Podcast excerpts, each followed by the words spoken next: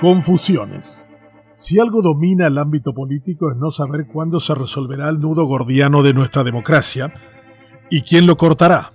Para algunos que esperaban que fueran los Estados Unidos se quedaron un tanto decepcionados porque después de las duras sanciones del Departamento de Estado y el del Tesoro, no vino la acción judicial contra el significativamente corrupto.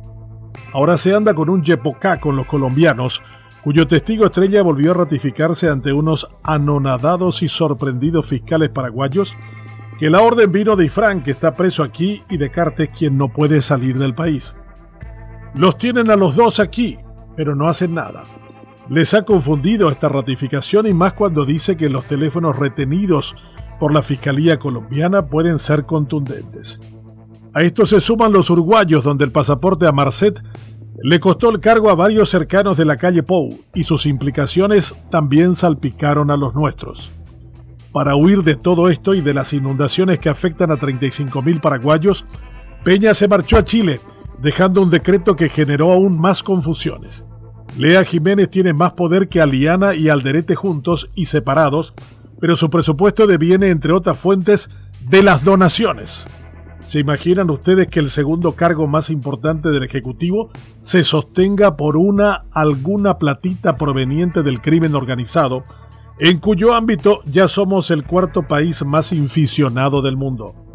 Muy mal redactado el decreto, que sobrepone mandatos constitucionales del vicepresidente e incluso opaca la propia figura de un presidente que no logra sobrepasar su destino hamletiano.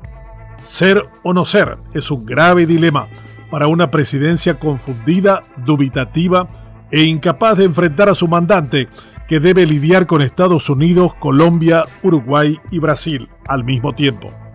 En este marco de confusiones, el ministro del Interior, Riera, reza junto a Barcini, quien reconoce que la cárcel de Tacumbú está en manos del clan Rotela y no tiene capacidad para recuperar la soberanía del Estado, que tiene en la ley el monopolio supuesto de la fuerza. El de educación enseña algo a científico y redactado por una ecuatoriana, al tiempo de condenar las ideas foráneas y que solo es un plan piloto. A Riera lo dejan mal parados, una banda de motociclistas que roba en patota mientras los linces son acusados de apretar a sus defendidos. Y los del PCC asaltan un camión de caudales de manera violenta. Hasta Netflix anuncia para esta semana una película con la toma de la sucursal de Prosegur en el este.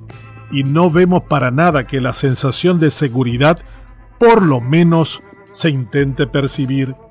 Muchas confusiones en el gobierno, pero la principal es no saber quién realmente es el que manda. Mientras eso no se resuelva, estaremos buscando ser entretenidos por un escándalo que intente ser sepultado por el siguiente que surja. Somos el cuarto país donde sienta sus reales el crimen organizado y fingimos demencia. El pueblo es capaz de robar los billetes del camión asegurador asaltado y justificarlo. Total, si el Estado roba dos mil millones de dólares al año, el hacerse con lo que no es de uno se ha convertido en algo absolutamente normal. Estamos creyendo que eso es parte del TECO Paraguay, cuando sus costos son demoledores en todos los campos. Requerimos una gran sacudida que solo será posible con la legitimación de este gobierno en sus acciones.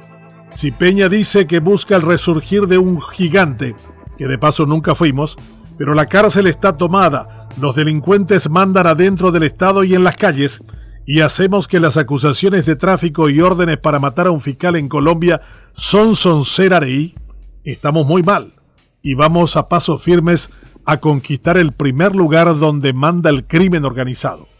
Y ahí seremos un Estado fallido. Estamos muy cerca y debemos evitarlo.